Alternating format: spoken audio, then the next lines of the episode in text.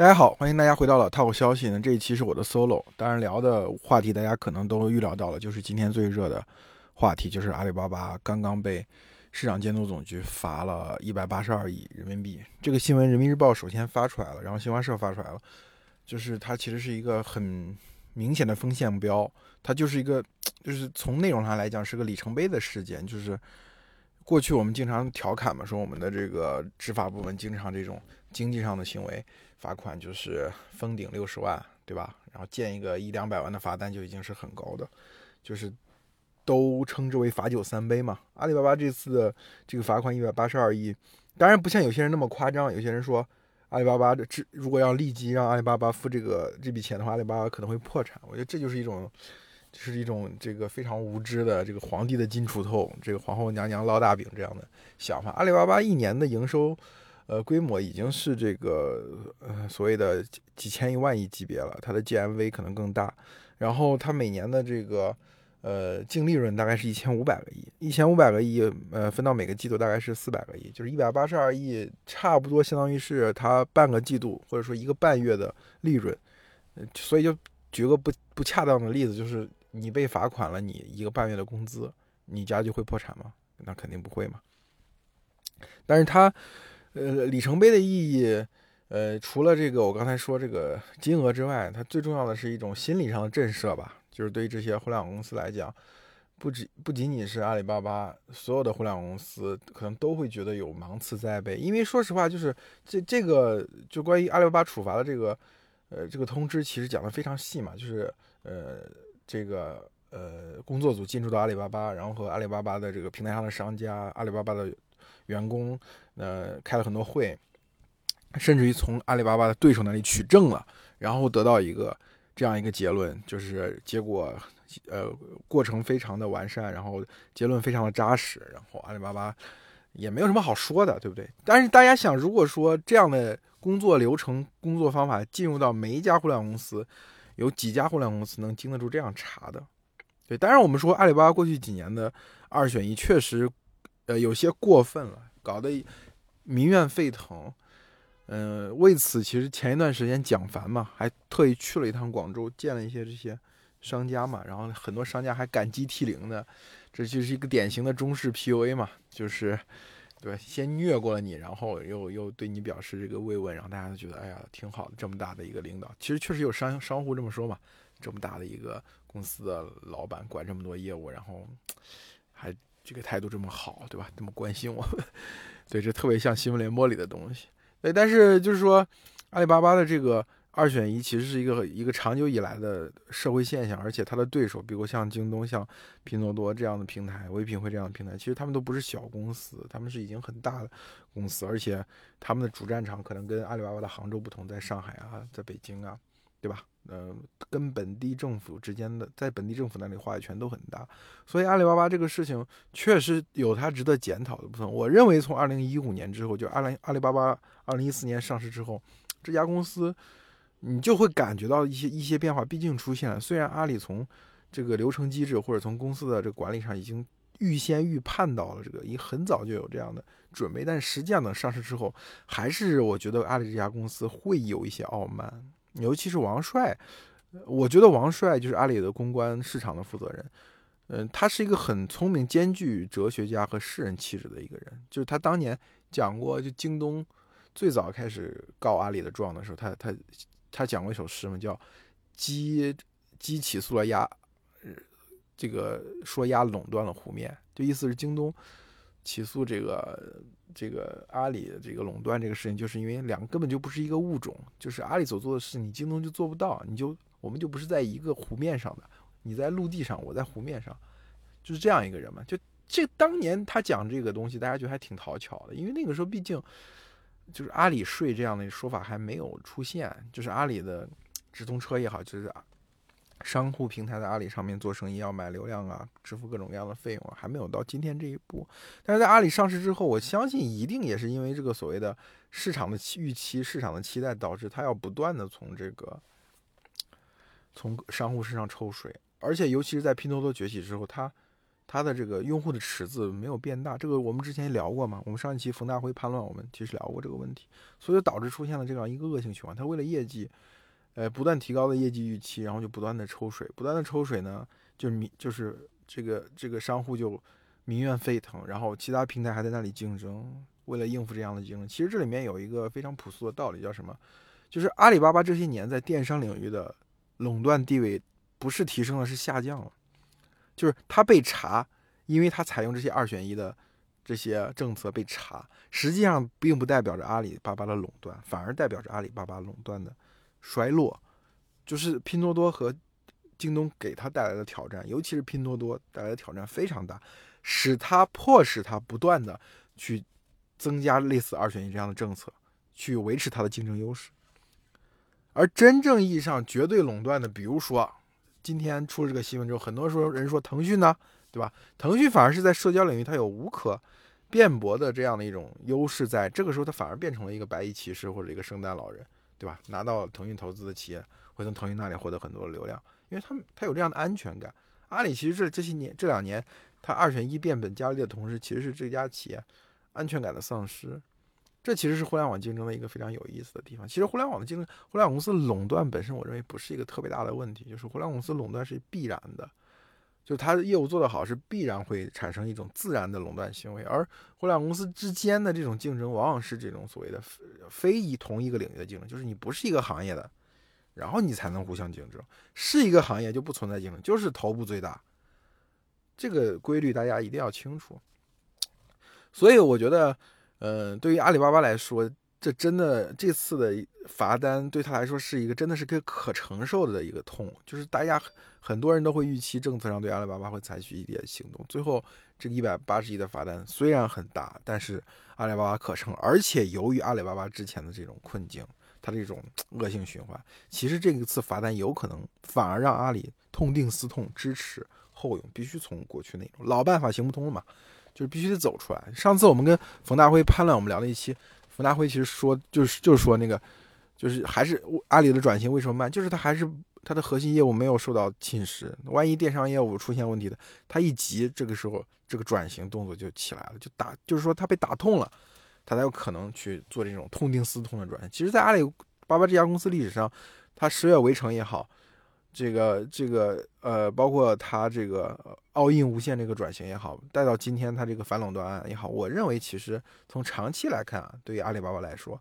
可能是又是一个重生。因为我刚才讲了，阿里巴巴从上市之后这五年，不知道是为什么，也可能是它这个公司的治理结构变得更职业经理人化了，也许是大家都致富了之后都都变得懈怠了。反正这家公司就是。它没有过去的那种劲头了，就是你就觉得阿里人变了，或者阿里这家公司变了，它有点百度化了。就是，当然我说这个话可能言过其实，或者有点不客气，但是大家可以去仔细想想那些导致百度衰落的因素和百度这家公司在过去很长一段时间内，就是比如说从二零一二年到二零一八年这六年时间这个周期里面发生的很多事情，你就觉得目前可能就在阿里巴巴身上。又在不断的应验，对吧？所以我觉得从这个角度来讲，对于阿里来说未必是件坏事。所以我就我不是比较讨厌那些落井下石的声音，对吧？这个落井下石的声音不仅来自于所谓媒体行业或者是一些很民粹主义的声音，还有一些互联网公司之前会因为阿里跌倒而幸灾乐祸。但实际上，你看，比如像京东这样的企业，嗯，支付宝没办法上市了，它的数科也没办法上市了，这真的是。这个环球同此两人，我刚才说过，就是哪一家互联网公司能够经得住，就是工作组进驻和你的这个友商，就是和你的平台从你平台那里取证，从商户那里取证。每一个平台跟商户的关系，我我之前讲过这个三角关系嘛，不可能三角关系，就是平台、商户、用户三者之间是个不可能三角关系，他他们必然有矛盾的。你做外卖平台，你做这个电商平台，你做这个。什么服务品、第三方服务的平台，你最后讲到去，最后在你平台上入驻的商户一定对你平台政策有非常多的不满，而平台为了为了获取自己的竞争优势，一定会有排除竞争者这样的条款，对吧？而且为了去提升他自己的这个所谓的品牌效应或者质量，就像当年啊阿里推出这个天猫、推出聚划算一样，对吧？它就引发了十月围城嘛。它跟平台之间的和商户之间的关系必然是这样。你有工作组进驻，你你找一些商户，商户肯定会给你讲很多事情，对吧？各种处在灰色地带的各种很以狼性，中国互联网公司又很狼性，那些那些措施你要仔细在法律下审视，都是有问题的。所以就是说，没有一家互联网公司能够经得受住这样的审视。所以我觉得阿里这个事情要给大家所有人的一个一个教训。当然，我就说从另外一角度来讲，还是要替阿里讲几句公道话。今天不管是人民日报，对吧？说了这是扯袖子嘛，也是为了阿里的健康发展，为了电子平台经济、电子商务的健康发展。胡锡进也说了嘛，对吧？胡锡进说也希望这个事情，对吧？在哪里跌倒，在哪里爬起来。这些官媒的说的话，你不要当做是一个纯粹的所谓的叫什么，所谓的这个官样文章，对吧？实际上它有很大的这个信号的意义，就是不希望这个事情变成大家人人自危。也不希望这个事情变成阿里的“鼓破万人锤”，谁都上去踏两脚这样的事情。互联网公司，阿里巴巴对于互联网公司来说，真的就是，就它是中国无法取代的一家公司，就是它其实极大的拓展了中国互联网公司的边界，它搞了非常多的模式创新，这种模式创新其实都是有合法性危险。你比包括说当年在阿里巴巴上注册了这么多商户，对吧？他们。他们在经营电子商务这个事情上的呃牌照资质可能都有问题。后来阿里巴巴推出这个余额宝集成这些金融服务，它的支付宝是否都触碰了这些金融行业的这种管理规定？比如我们今天看最近看很多新闻，很多平台都放弃了这个所谓的这种这种互助业务，就是就是类似于相互保这种业务，大家大家呃不买保险，只是每月扣几块钱、几毛钱、一块多钱，然后。有病的人可以申请自己的这个这个，把自己的这个病历啊什么上传上去，然后申请一个十万块钱、二十万块钱、三十块钱的补助，然后这个费用大家均摊。这种模式其实是就是从保险公司碗里面割肉啊，对不对？你看很多的平台，美团也好，什么水滴互助啊，都关掉了，阿里还在坚持。就是你还有从整个互联网发展的脉络上来讲，阿里巴巴这家公司呢，我之前讲过，真正意义上中国互联网。创投的这种进入这种大热的状态，就是从阿里巴巴上市造富开始的。而且说实话，在阿里巴巴造富之前，大部分互联网公司其实没有产生什么富翁，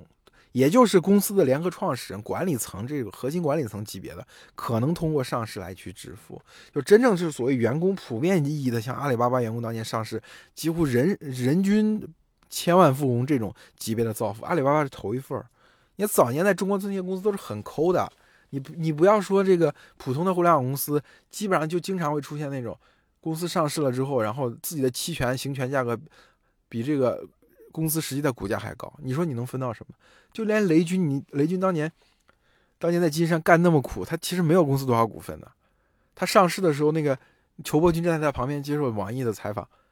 那网易的网易的记者问裘伯君说：“上市之后，金山的发展就是类似于发展计划这种事情。”裘伯君讲了一句：“以后金山的事情，大事归我管，小事归雷军管。”这个是决定雷军后来决定要从金山离职的很重要的原因。你就想，雷军尚且如此，你更何况你公司普通意义上这种一线的员工，你真的能从公司里面的发展得到多大的好处吗？真的是阿里巴巴定下来这个模式，启发了后面所有的。互联网公司啊，我可以跟公司的员工去这么分享，让公司的员工对公司产生向心力，然后可以可以可以或公司快速发展。这些就是我觉得，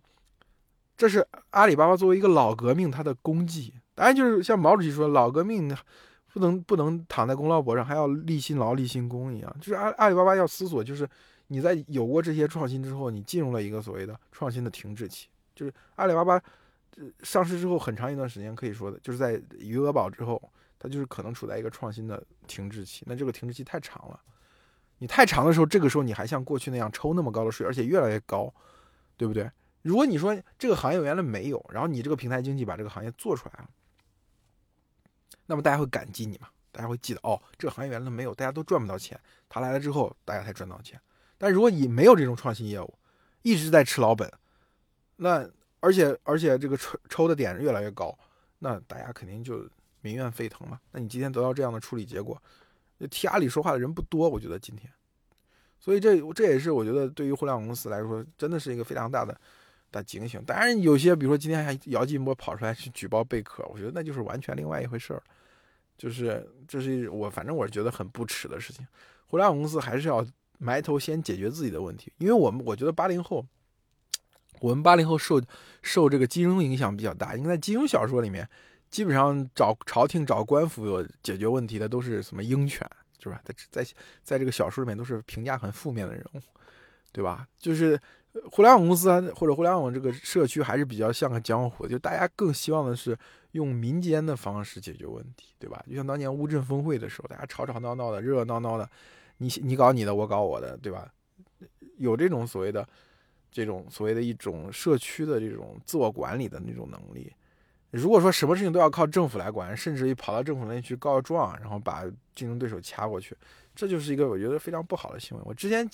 讲张小龙那一期的时候讲过，那个互联网公司曾经那个开放自由的氛围，所有人因此受益。今天我们就讲。